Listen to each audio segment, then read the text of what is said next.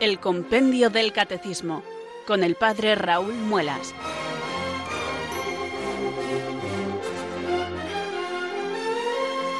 Muy buenas tardes, queridos oyentes de Radio María. Son las 4 o las 3 en Canarias. Aquí comienza una nueva edición del Compendio del Catecismo. Reciban desde Talavera de la Reina un saludo muy cordial del Padre Raúl Muelas que un día más les habla desde estos micrófonos de Radio María, la radio de la Virgen, la fuerza de la esperanza. Sed todos bienvenidos.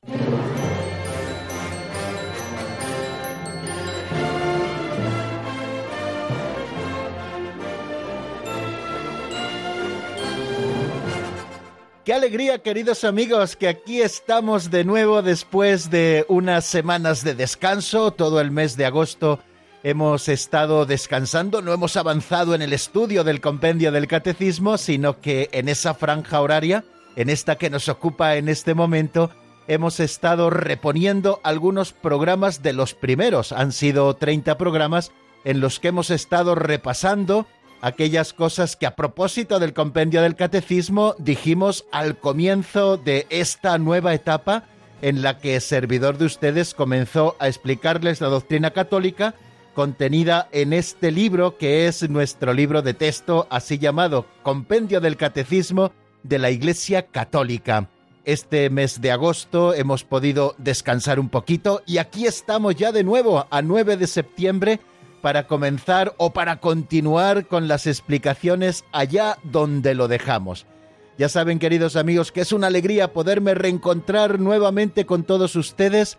Ya saben que es un gozo poder retomar esta tarea diaria que nos traemos entre manos de lunes a viernes, todos los días laborables, en esta franja horaria de Radio María, y lo hacemos siempre con la ilusión del que se acerca a conocer la verdad la Santa Madre Iglesia ha recibido el depósito de la fe y ella misma nos lo enseña y lugares privilegiados para esta enseñanza de la doctrina católica son estos libros que llamamos catecismos.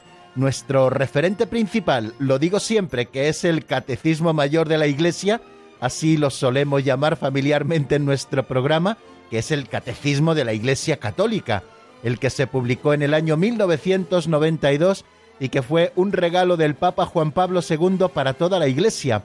Un regalo que vio la luz después del trabajo de tantísimas personas, especialmente el grupo encargado de la redacción del mismo y los obispos del mundo entero que hicieron también sus aportaciones para que viera la luz ese libro que a todos nos sirve como referente para la doctrina católica. Ahí está contenida la doctrina, ahí está fundamentada también en las fuentes, especialmente en la Sagrada Escritura, en los Santos Padres, en el Magisterio de la Iglesia, en diferentes documentos que se van citando y que está al alcance de todos. Bueno, pues unos años después, el mismo San Juan Pablo II quiso que se hiciera un libro un poquito más pequeño, de más fácil acceso para los que no tuvieran tiempo para poder acceder a todas las fuentes, y se vio como resultado también después de muchas labores trabajos que fueron coordinados por el entonces prefecto de la Congregación para la Doctrina de la Fe, el cardenal Ratzinger, que luego fue el que aprobó y promulgó este libro, que es nuestro libro de texto, siendo ya Papa Benedicto en el año 2005. Es el compendio del Catecismo de la Iglesia Católica. Ambos documentos tienen la misma estructura, cuatro partes. La primera parte dedicada a la profesión de fe, la segunda parte dedicada a la celebración del misterio cristiano, la tercera parte dedicada a la vida en Cristo y la cuarta parte dedicada a la oración cristiana. Es eh, la división que todos los catecismos clásicos hacen de la doctrina católica.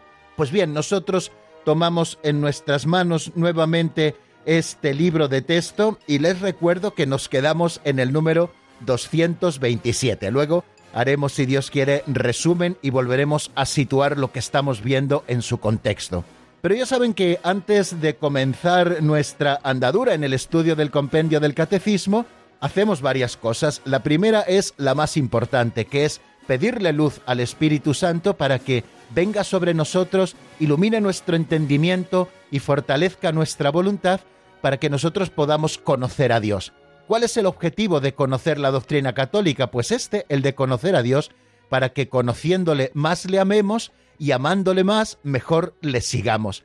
Bueno, pues nosotros nos acercamos al compendio del catecismo cada tarde con el fin de poder seguir mejor a Dios, conociendo lo que Él ha revelado de sí mismo y de su plan de salvación, nosotros podremos seguir mucho mejor a Dios porque conoceremos de esta manera su voluntad. Así que lo primero que hacemos es rezar y es a lo que les invito en este momento con la oración que nos viene acompañando desde el principio. Ven Espíritu Santo, llena los corazones de tus fieles y enciende en ellos el fuego de tu amor. Envía Señor tu Espíritu que renueve la faz de la tierra. Oh Dios, que llenaste los corazones de tus fieles con la luz del Espíritu Santo, concédenos que guiados por el mismo Espíritu, sintamos con rectitud y gocemos siempre de tu consuelo. Por Jesucristo nuestro Señor. Amén.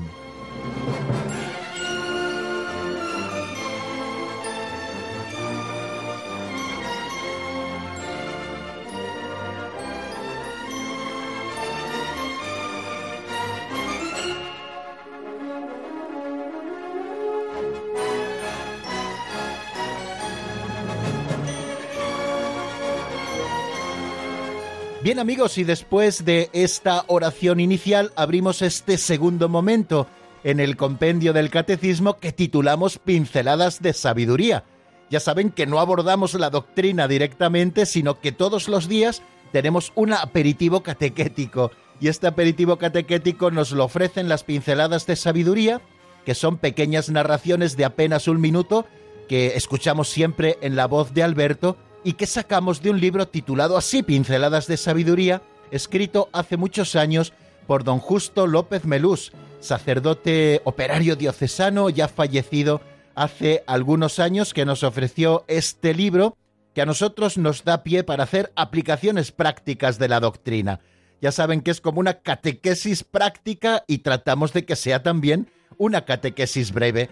Van saliendo diferentes temas y nosotros los abordamos con mucha sencillez eh, y a propósito de lo que hemos leído, entresacamos alguna idea posible que pueda servirnos para vivir mejor en la vida concreta de cada día esta doctrina católica que nosotros profesamos. Bueno, pues les invito hoy, queridos amigos, a que escuchemos una nueva pincelada de sabiduría que se titula La tienda de la verdad.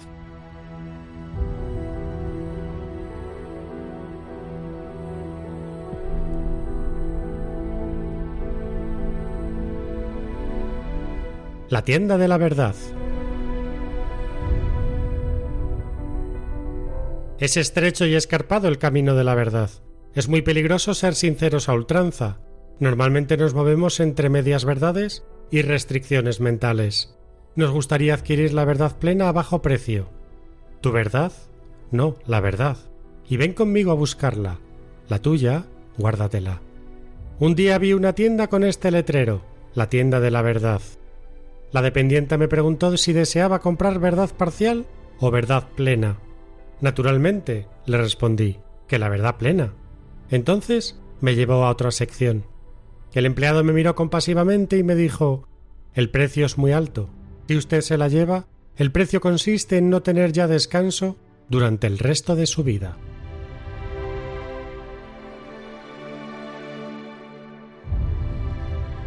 Bien amigos, esta pincelada que acabamos de escuchar creo que es muy sugerente y nos hace pensar en la verdad.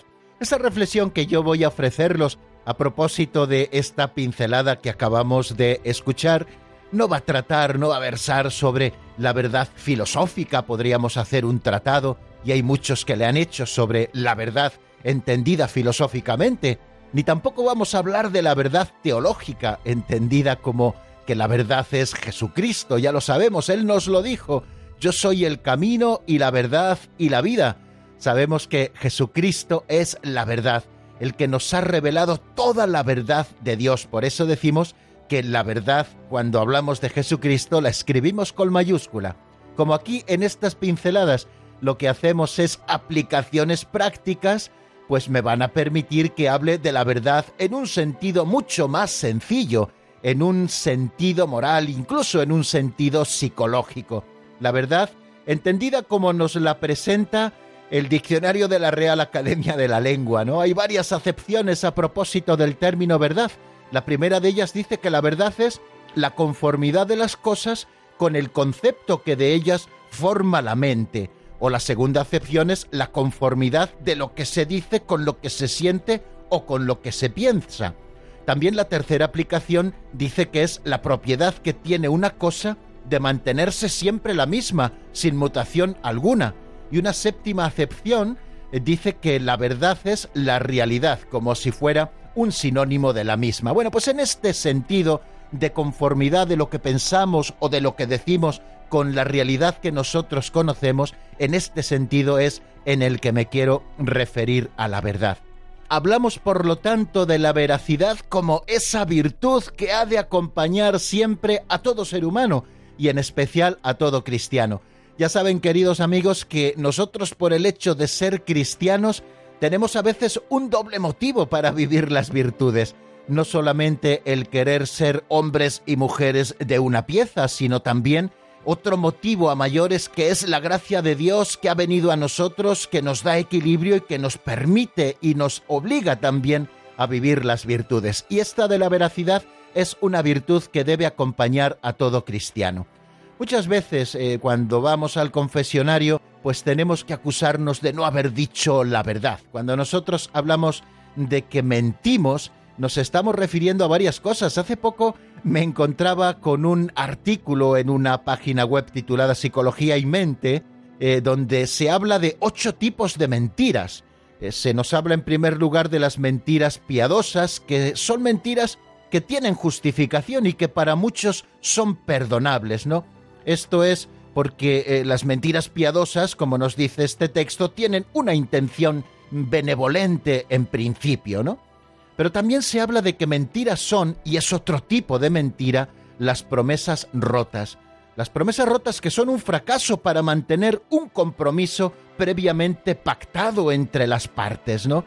Y se caracterizan porque hay una especie de contrato implícito y una de las partes se salta este contrato implícito rompiendo la promesa y por lo tanto mintiendo.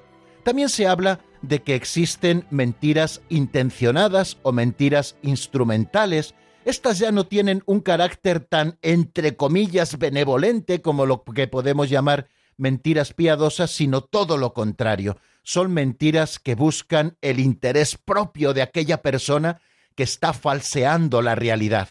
También se nos habla de las mentiras hacia uno mismo, que es el autoengaño que también tantas veces se da en nuestras vidas, ¿no?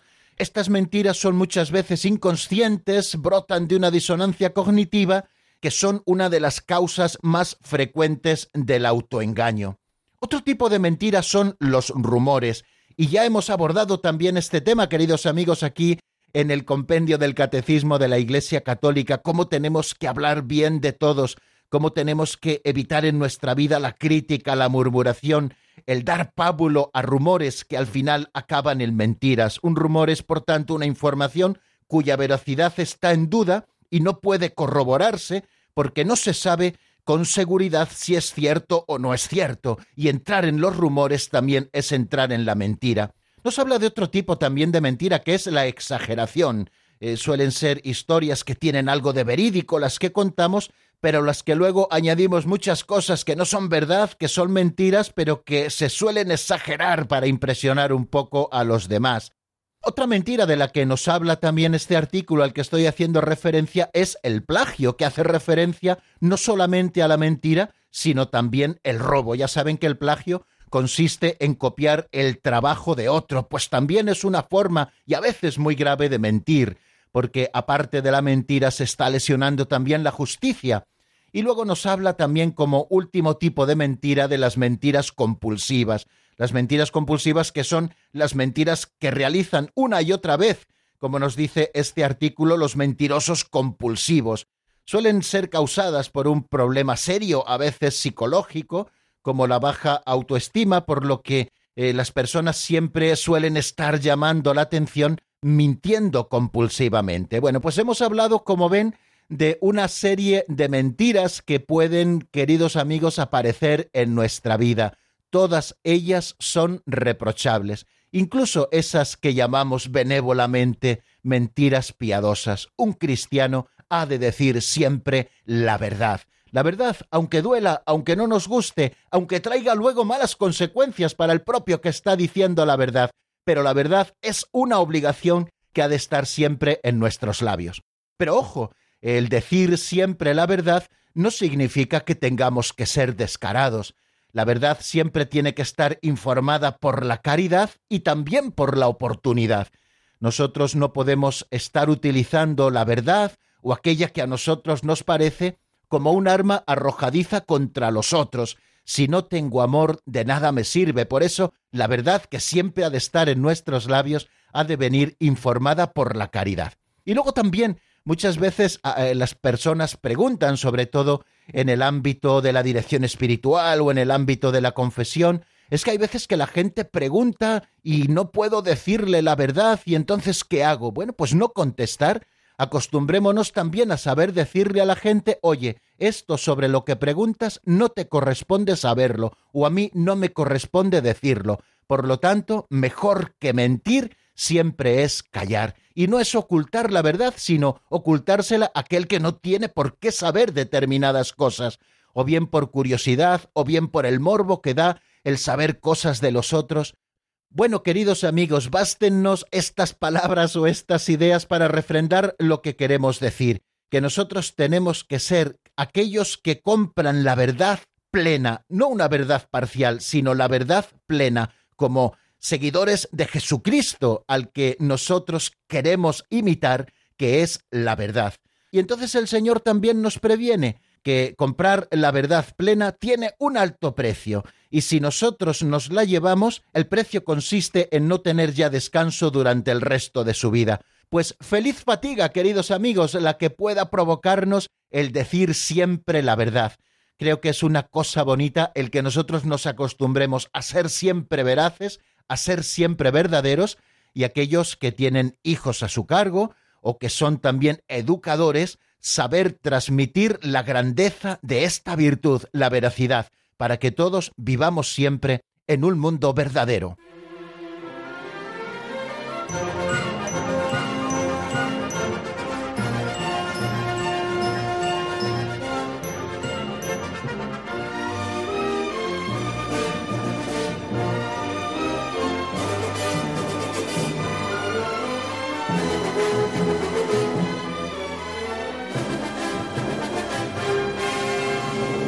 Bien, queridos amigos, y ahora sí que vamos a tomar ya el compendio del Catecismo de la Iglesia Católica en nuestras manos para hacer un poquito resumen de lo que hemos visto ya de la segunda parte del compendio del Catecismo. Como les he dicho, el compendio del Catecismo tiene cuatro partes.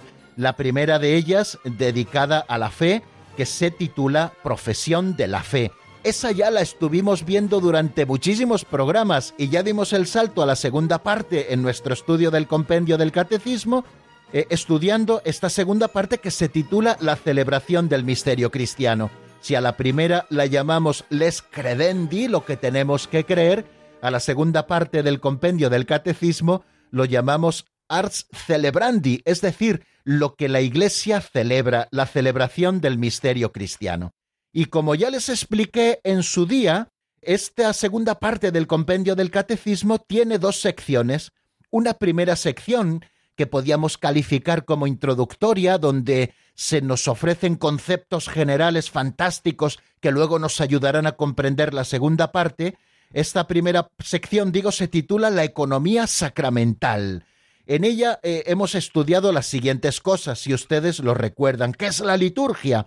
Decíamos que la liturgia es la celebración del misterio de Cristo y en particular de su misterio pascual. Mediante el ejercicio de la función sacerdotal de Jesucristo, se manifiesta y realiza en ella en la liturgia a través de signos, importantísimo aquello de los signos, la santificación de los hombres y el cuerpo místico de Cristo, esto es, la cabeza y sus miembros, ejerce el culto público que se debe a Dios. Entonces, varios conceptos claves en el concepto de liturgia es celebración del misterio de Cristo y particularmente del misterio pascual. Y mediante el ejercicio de la función sacerdotal de Jesucristo, a través de su cuerpo que es la Iglesia, y a través de unos signos concretos, se produce la santificación de los hombres y también se ejerce el culto público que se debe a Dios.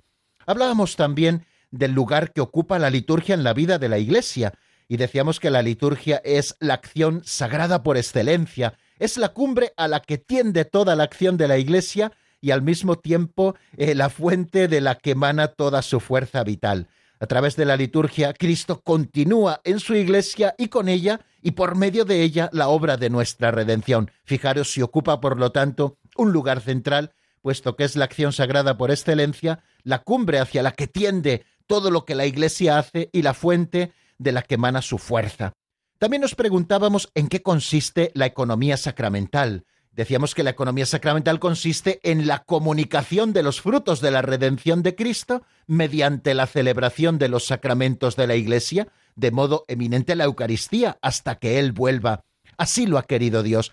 En esta economía de la salvación ha habido grandes momentos. Nosotros estamos viviendo en el momento de la plenitud después de Cristo. Y una vez que Cristo ascendió a los cielos y se sentó a la derecha del Padre y nos envió el Espíritu Santo, se inauguró esta parte de la economía salvífica que llamamos economía sacramental y que consiste en que Jesús nos comunica los frutos de la redención mediante la celebración de los sacramentos.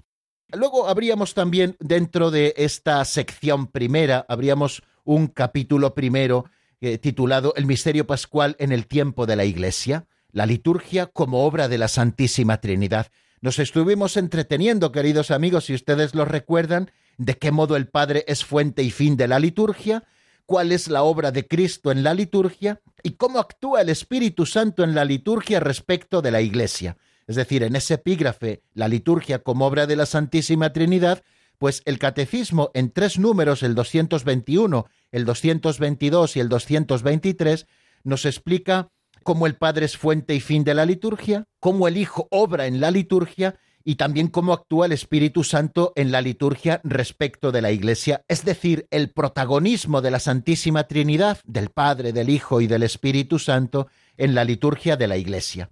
Y después habríamos un nuevo epígrafe dentro de ese capítulo primero de la sección primera de la segunda parte, titulado El misterio pascual en los sacramentos de la Iglesia.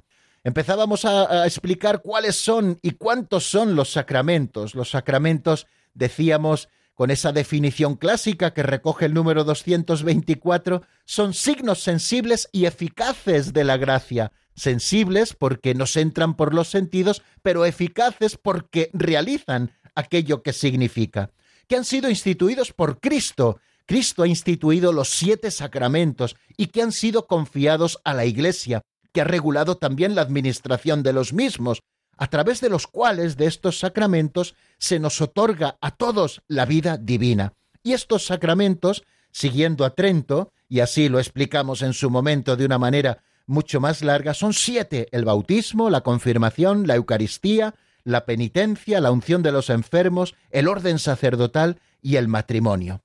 También nos preguntábamos qué relación existe entre los sacramentos y Cristo. Y hablábamos de que los misterios de la vida de Cristo constituyen al final el fundamento de lo que ahora por medio de los ministros de la Iglesia el mismo Cristo dispensa en los sacramentos. Y recordábamos una frase preciosa, como lo hace el compendio del Catecismo de San León Magno, donde se dice que lo que era visible en nuestro Salvador ha pasado a sus sacramentos.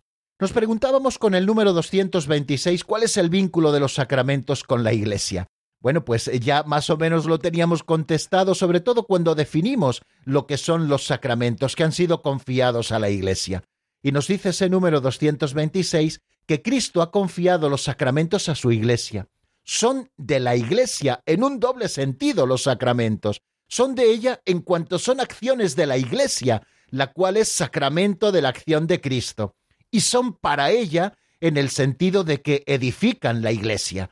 Eh, es, bonito ver eh, el vínculo que los sacramentos tienen con la iglesia y cómo lo resumimos diciendo que son de la iglesia. Son de la iglesia porque la Iglesia, como sacramento eficaz de la acción de Cristo en medio del mundo, es la que los realiza y en ese sentido son acciones de la Iglesia, del cuerpo místico unido a la cabeza, que es Cristo, del Cristo total. Y son para la Iglesia porque los sacramentos lo que pretenden es edificar esta iglesia. Y por último, llegábamos a ese número 227, que si no recuerdo mal, es el último en el que nos detuvimos, que es el carácter sacramental. Decíamos que el carácter sacramental es un sello espiritual conferido por los sacramentos del bautismo, de la confirmación y del orden. Constituye una promesa y garantía de la protección divina. En virtud de este sello, el cristiano queda configurado a Cristo, participa de diversos modos en su sacerdocio y forma parte de la Iglesia según estados y funciones diversas.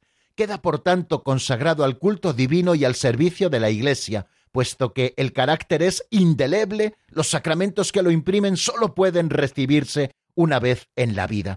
Bueno, pues a propósito de este número 227, que fue el último que vimos, hablamos de el carácter sacramental. La palabra carácter, a veces nosotros eh, la, unimos, bueno, pues a, ese sentido con el que popularmente o de una manera sencilla o vulgar utilizamos la palabra, ¿no? El carácter como una persona tiene buen carácter, tiene mal carácter, bueno, no se está refiriendo a eso, precisamente cuando hablamos del carácter sacramental, del carácter, nos estamos refiriendo a la palabra griega que se expresa como jaraso, ¿no? Como jaraso, ¿no? Bien, pues es como un sello, eso significa el carácter sacramental, es como un sello indeleble, es decir, que no se puede borrar y que es espiritual, es un sello que no se ve y que confieren tres sacramentos que solo pueden recibirse una sola vez. Estos tres sacramentos son el bautismo, la confirmación y el sacramento del orden. Bueno, pues solo se reciben una sola vez. Les decía también, recuerdo, hace ya bastantes semanas, pero recuerdo que les hablaba que en estos tres sacramentos es en los que se utiliza el crisma santo, el crisma sagrado, ese aceite más sagrado que tiene la Iglesia, que solo se utiliza en los sacramentos que se reciben una sola vez y que de alguna manera también pone de manifiesto el carácter sacramental. Si ustedes han acudido a un bautismo, hace poquitos días yo he bautizado a un niño, bueno, pues lo ungimos con el crisma santo en la cocorota, en la coronilla. De hecho, nos explicaba don Juan Miguel Ferrer un día aquí en su programa sobre la liturgia que la palabra crisma, con la que nos referimos a veces a la cabeza cuando decimos se ha roto la crisma, en realidad lo que está haciendo referencia a la cabeza porque es el lugar donde se nos unge en el bautismo con el santo crisma, ¿no? Con el santo crisma. Bueno, pues, queridos amigos, el carácter sacramental que es ese sello espiritual e indeleble, está conferido por los sacramentos del bautismo, de la confirmación y del orden, que se reciben una sola vez y en los que se utiliza el santo crisma. Luego nos explica el compendio del catecismo varias cosas muy interesantes. En primer lugar, que constituye promesa y garantía de la protección divina. Aquel que tiene ese sello indeleble y espiritual ha de saber que Dios le ha prometido y le ha garantizado la protección divina, basta que Él lo quiera, ¿no? El Señor nos marca para Él, estamos marcados por la señal de la cruz de manera indeleble y espiritual. Ese es el carácter. El Señor nos reconoce como suyos y nos promete y nos garantiza su protección divina. También a través de este sello, nosotros los cristianos quedamos configurados a Cristo, somos configurados con Cristo configurados cada uno según el sacramento que hemos recibido, pero somos configurados con Cristo y de esta manera participamos de diversos modos de su sacerdocio y formamos parte de la Iglesia según estados y funciones diversas. Aquellos que han recibido el sacramento del bautismo participan del sacerdocio de Cristo con esa participación que llamamos sacerdocio bautismal. Aquellos que han recibido el sacramento del orden participan del sacerdocio de Cristo con eso que llamamos sacerdocio ministerial, ¿no? Y establece esos estados y esas funciones diversas en la Iglesia. Por lo tanto, también el carácter sacramental está vinculado a nuestra configuración con Cristo, que nos hace participar de modos diversos de su sacramento. Y así todos quedamos consagrados al culto divino y al servicio de la Iglesia, no solo los ministros sagrados que han recibido el sacramento del orden, sino todos aquellos que han recibido el bautismo, quedan por tanto consagrados también al culto divino y al servicio de la Iglesia. Y termina diciéndonos ese número 227, y con esto termino yo también este largo resumen que estamos haciendo para ponernos al día, puesto que el carácter es indeleble, los sacramentos que lo imprimen solo puede recibirse una sola vez en la vida. Por eso, el sacramento del bautismo no se reitera, aunque lo hayamos recibido en una confesión distinta a la Iglesia católica. Basta que haya sido un bautismo en el nombre del Padre y del Hijo y del Espíritu Santo, derramando agua sobre la cabeza. El bautismo es válido también en otras confesiones cristianas. No en todas, pero sí en casi todas, aquellas que respetan el bautismo tal y como Cristo dijo que se administrara el bautismo,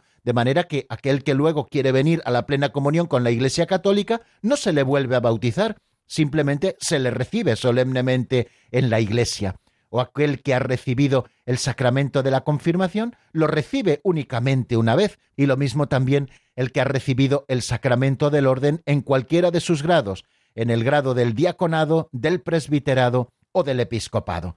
Bueno, queridos amigos, creo que hemos vuelto a engarzar con lo que veíamos a finales de julio y ya estamos preparados para seguir avanzando en el estudio del compendio y lo vamos a hacer con un número nuevo, pero antes de pasar a ese número, para no perder las buenas costumbres, voy a ofrecerles que escuchemos, para que podamos reflexionar un poquito y descansemos de la palabra, un tema de un grupo llamado Adoración por Siempre, titulado Mi Razón de Vivir, que está sacado del álbum Mi Razón de Vivir. Bueno, espero que les guste y enseguida estamos nuevamente juntos para abordar el número 228.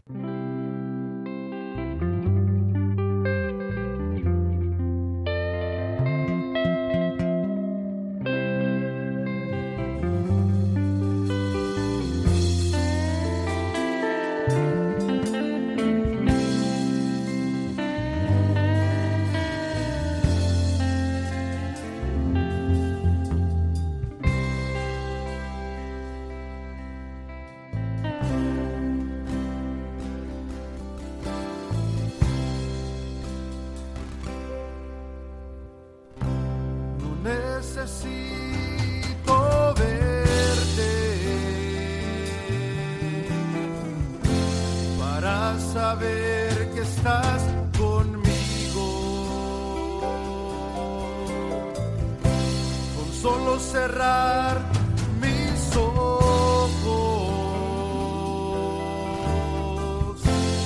Siento tu presencia y estoy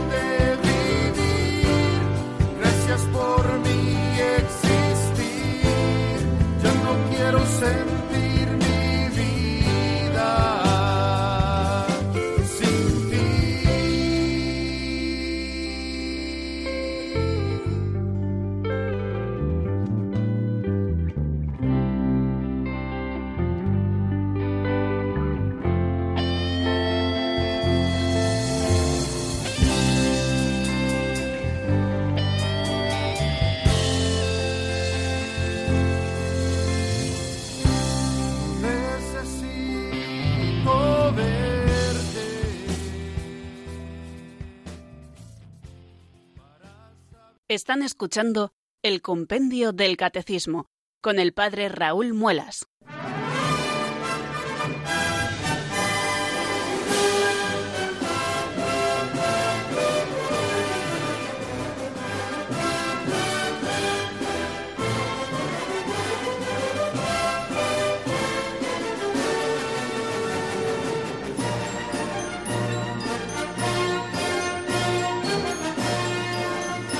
Continuamos, queridos amigos, en la sintonía de Radio María. Les habla el padre Raúl Muelas, como nos decía esa locución, y estamos en el compendio del catecismo y vamos a abordar un nuevo número después de haber hecho resumen de todo aquello que hemos visto a propósito de la celebración de los misterios cristianos hasta ahora. Nos encontramos con el número 228. Si tienen el compendio del catecismo en las manos, verán que se encuentra en la página 92. Y este número 228 se pregunta qué relación tienen los sacramentos con la fe. Creo que es muy interesante que estudiemos esta relación que existe entre la fe y los sacramentos. Vamos a ver qué es lo que nos dice el compendio y lo escuchamos como siempre en la voz de Marta Jara.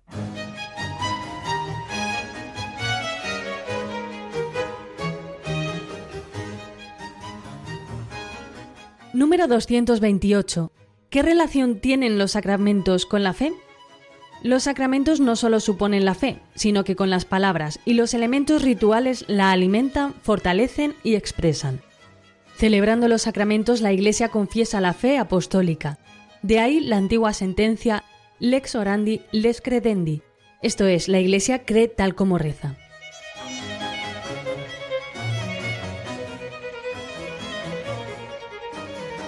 Bien, acabamos de escucharlo. Los sacramentos no solo suponen la fe, sino que con las palabras y los elementos rituales la alimentan, la fortalecen y expresan. Y continúa diciéndonos este número 228, celebrando los sacramentos, la Iglesia confiesa la fe apostólica. De ahí la antigua sentencia les orandi, lex credendi, esto es, la Iglesia cree tal como reza. Bueno, pues aquí encontramos varias afirmaciones que son muy interesantes a la hora de descubrir nosotros cuál es la relación que existen entre los sacramentos y la fe. La primera expresión o la primera afirmación que encontramos en ese número 228 es que los sacramentos suponen la fe. Creo que es interesante que nos detengamos brevemente en esta afirmación. Los sacramentos hay que recibirlos con fe.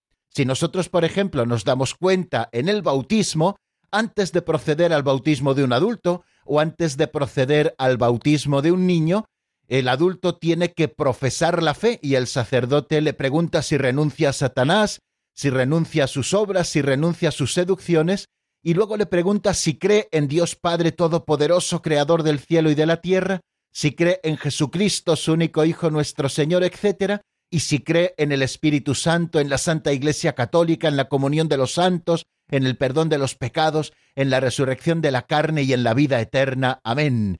Bueno, pues aquel que va a ser bautizado, aquel que va a recibir el sacramento del bautismo, tiene que profesar previamente la fe, esa fe con la que se adhiere personalmente, que es la fe de la Iglesia, una fe que se manifiesta en el creo, porque personalmente él la manifiesta, y una fe que se apoya también en la fe de la Iglesia porque es en la fe de la Iglesia en la que nosotros creemos y así tenemos que disponernos, queridos amigos, a la recepción de todos los sacramentos.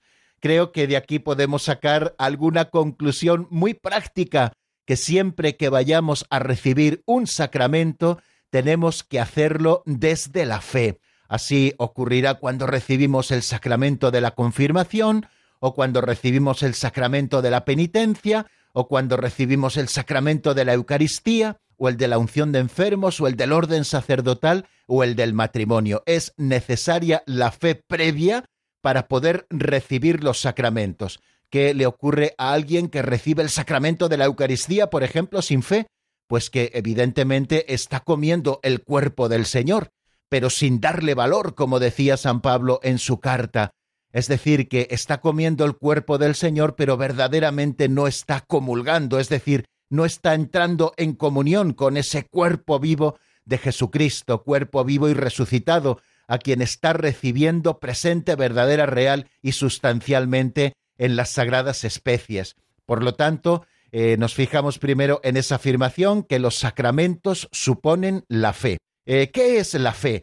Si ustedes recuerdan, hace ya muchos meses nos preguntábamos con el número 27 del compendio del catecismo, en la práctica, dice ese número, ¿qué significa para el hombre creer en Dios? Es decir, creer en Dios, tener fe para poder recibir los sacramentos, diríamos nosotros ahora, a la vista de este número 228.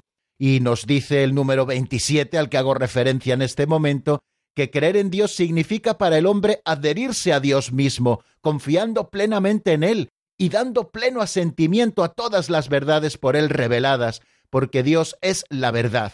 Significa creer en un solo Dios en tres personas, Padre, Hijo y Espíritu Santo. Por lo tanto, los sacramentos tenemos que recibirlos adhiriéndonos a Dios mismo y confiando plenamente en Él y dando pleno asentimiento a todas las verdades por Él reveladas, porque Dios es la verdad. ¿Y dónde encontramos esas verdades reveladas? En donde la Iglesia Madre nos las presenta, especialmente en esos símbolos de la fe. Eh, decíamos en el número 30 también del compendio del catecismo, también hace muchos meses, por qué la fe es un acto personal y al mismo tiempo eclesial. Es aquello del creo, creemos y dice el número 30 que la fe es un acto personal en cuanto es respuesta libre del hombre a Dios que se revela, pero al mismo tiempo es un acto eclesial que se manifiesta en la expresión creemos, porque efectivamente es la Iglesia quien cree, de tal modo que ella, con la gracia del Espíritu Santo, precede, engendra y alimenta la fe de cada uno. Por esto la Iglesia es madre y maestra. Y recordábamos una frase de San Cipriano muy conocida que dice que nadie puede tener a Dios por Padre si no tiene a la Iglesia por Madre. Bueno, pues creo que estos dos números eh, antiguos, vistos ya del compendio del Catecismo, el 27 y el 30, nos ayudan un poquito a comprender mejor qué es la fe y qué relación tienen con los sacramentos. En la constitución dogmática del Concilio Vaticano II, Sacrosantum Concilium, la de la Sagrada Liturgia, en el número 59 nos dice que los sacramentos están ordenados a la santificación de los hombres, a la edificación del cuerpo de Cristo y, en definitiva, a dar culto a Dios, pero como signos que son, constituidos por elementos rituales y por palabras, como nos decía el número 228, también tienen un fin instructivo, tienen el fin de instruirnos en la fe. Por eso decimos que los sacramentos no solo suponen la fe, sino que con las palabras y los elementos rituales la alimentan. La fe tenemos que alimentarla constantemente. ¿Y dónde nutrimos esa fe? Precisamente y de manera especialísima en la celebración de los sacramentos. Y de una manera particular en la celebración de ese sacramento que nos acompaña todos los domingos, que es la Eucaristía, y también todos los días que nosotros queramos acercarnos a celebrarlo y a recibirlo, ¿no? Los sacramentos, por lo tanto, alimentan la fe, también la fortalecen. Una fe que no se nutre con los sacramentos se va debilitando y necesita fortalecerse. Por eso tienen esta función también los sacramentos de fortalecer la fe y también de expresarla.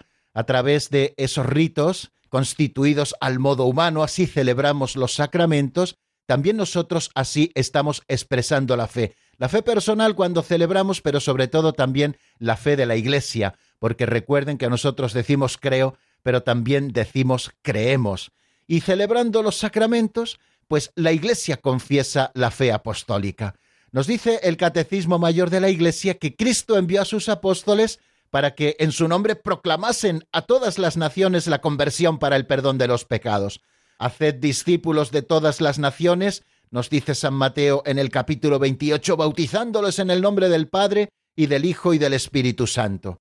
Por lo tanto, la misión de bautizar, la misión sacramental, está implicada en la misión de evangelizar, porque el sacramento es preparado por la palabra de Dios y por la fe que es consentimiento a esta palabra.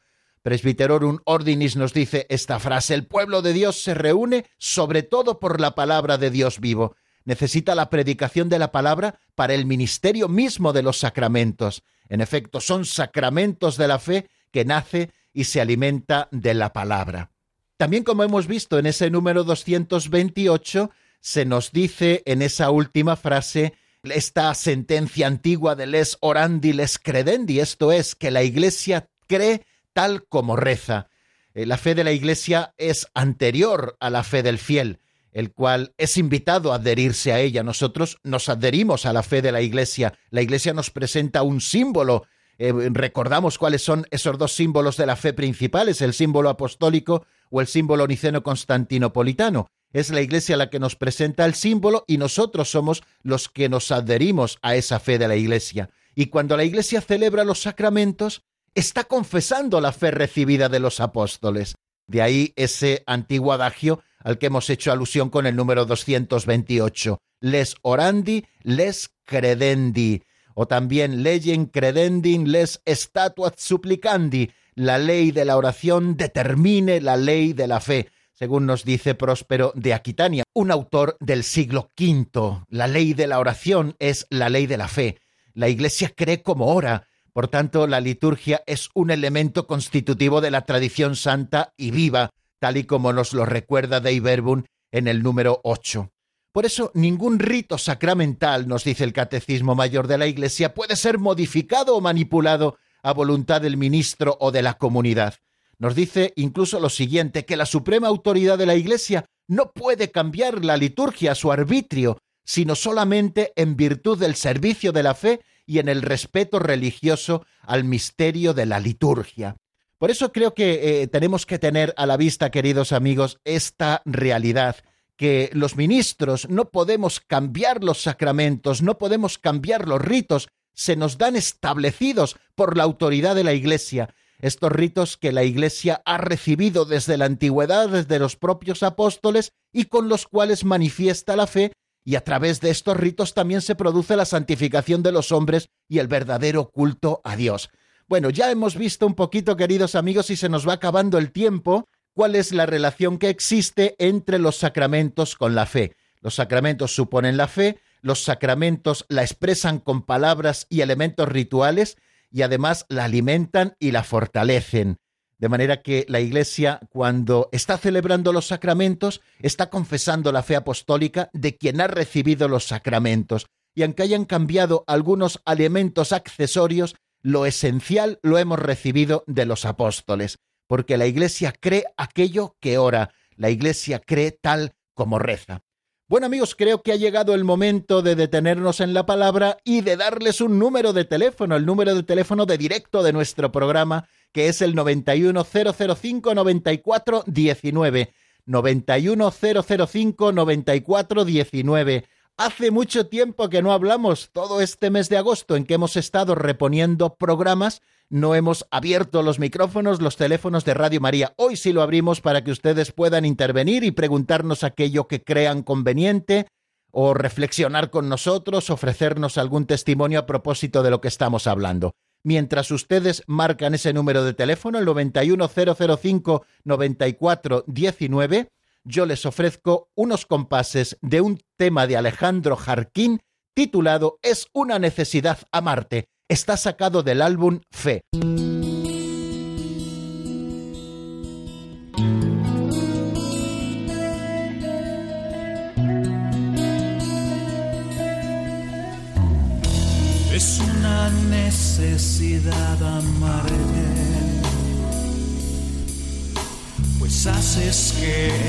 Exista lo mejor en mí haces encontrarme con la verdad. Me llena tu amor en tiempos de dolor. Y así, en la intimidad, que existo más al encontrarme en ti el vivir se hace singular en este lugar, a pesar de todo el mal que en el mundo hay. Es una necesidad Están escuchando el Compendio del Catecismo con el Padre Raúl Muelas.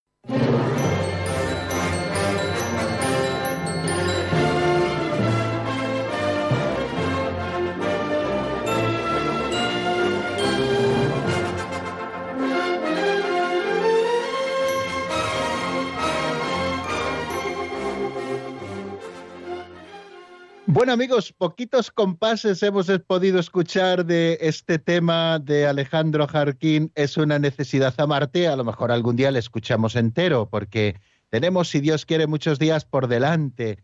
No he dejado mucho tiempo para las llamadas por aquello de que como es eh, nuestro regreso a los programas de cada día, digo, a lo mejor eh, se han desacostumbrado un poco nuestros oyentes a tomar el número de teléfono eh, de directo y llamarnos y poder compartir con nosotros o sus dudas, sus inquietudes, sus testimonios o aquello que ustedes deseen. Pero bueno, una vez más me he equivocado, ya tenemos aquí una llamada en espera y vamos a darla paso enseguida. Eh, nos vamos hasta Segovia, allí está nuestro amigo Vicente. Buenas tardes y bienvenido, amigo. Hola, buenas tardes. Sí, me, encanta su programa, bueno, y, y, todos los de Radio María, que gracias a Radio María estoy yo un poquito más animado. Es que hay una, hay una pregunta que, que fue ayer en el Evangelio y pone y dice que, el que no renuncia a todos sus bienes no puede ser discípulo mío. Es que esa pregunta es un poco complicada, ¿eh? Gracias, ¿eh? Pues evidentemente, evidentemente, eh, sí que tiene su complicación esta propuesta que el Señor nos hace, ¿no? Bien, nosotros podemos entenderla, algunos han sido llamados pues aún abandonar absolutamente todos sus bienes para un seguimiento incluso físico de Cristo. Eh, estamos hablando, por ejemplo, de la vida religiosa, ¿no? que hacen los votos de pobreza, castidad y obediencia. Bueno, pues el voto de pobreza es dejar absolutamente todos los bienes, todos los bienes, eh, no tener nada propio, nada propio, eh, para seguir a Cristo, incluso con su mismo género de vida, y ellos se convierten para todos los demás cristianos eh, se convierten pues en un testimonio profético de lo que el Señor pide, que no podemos poner nuestro corazón en los bienes de este mundo. Creo que es importante que, que lo tengamos esto siempre a la vista. Cuando el Señor nos habla de dejar todos nuestros bienes para poder ser discípulos suyos, nos está diciendo que no podemos anteponer nada al amor de Dios, no podemos anteponer nada al seguimiento de Jesucristo. Y mucho menos los bienes terrenales a los que muchas veces se apega nuestro corazón y que nos impiden seguir al Señor, ¿no? Evidentemente necesitamos para el desarrollo de nuestra vida bienes temporales, para el bienestar también de nuestras familias, sobre todo aquellos que tienen a su cargo hijos, etcétera.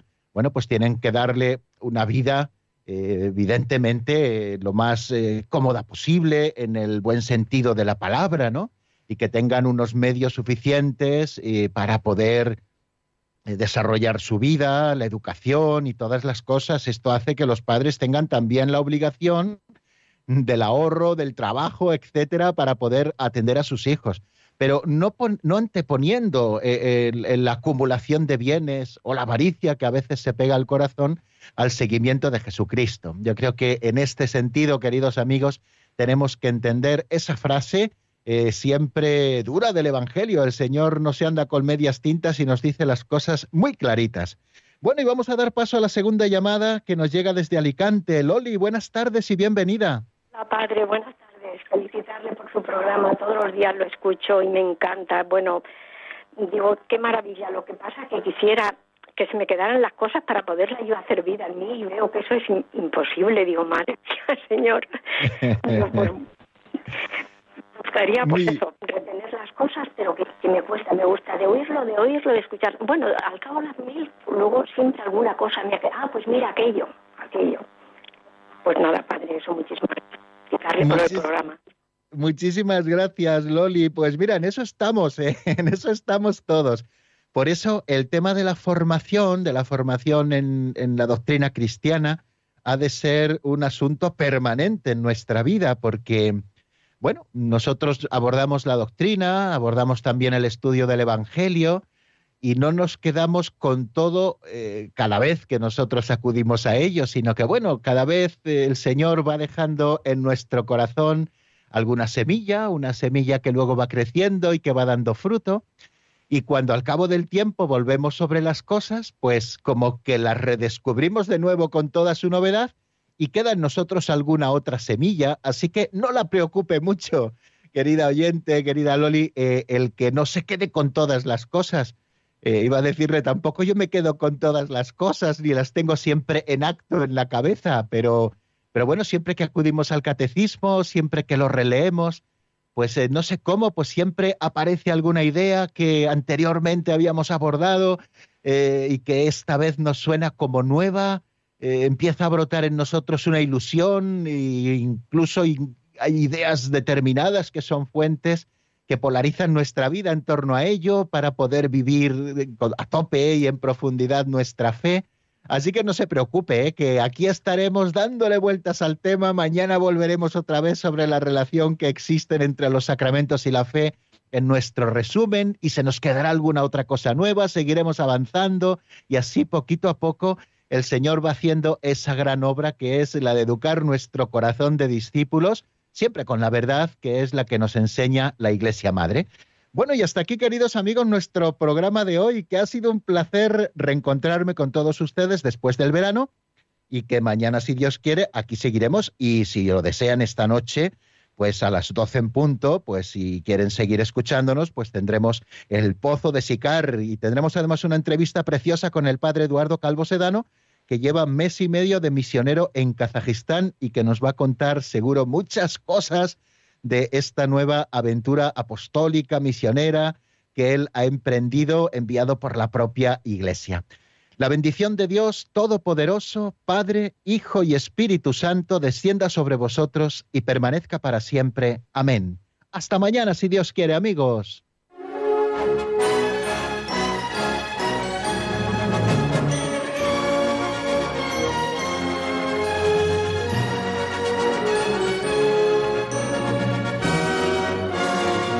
El Compendio del Catecismo con el Padre Raúl Muelas.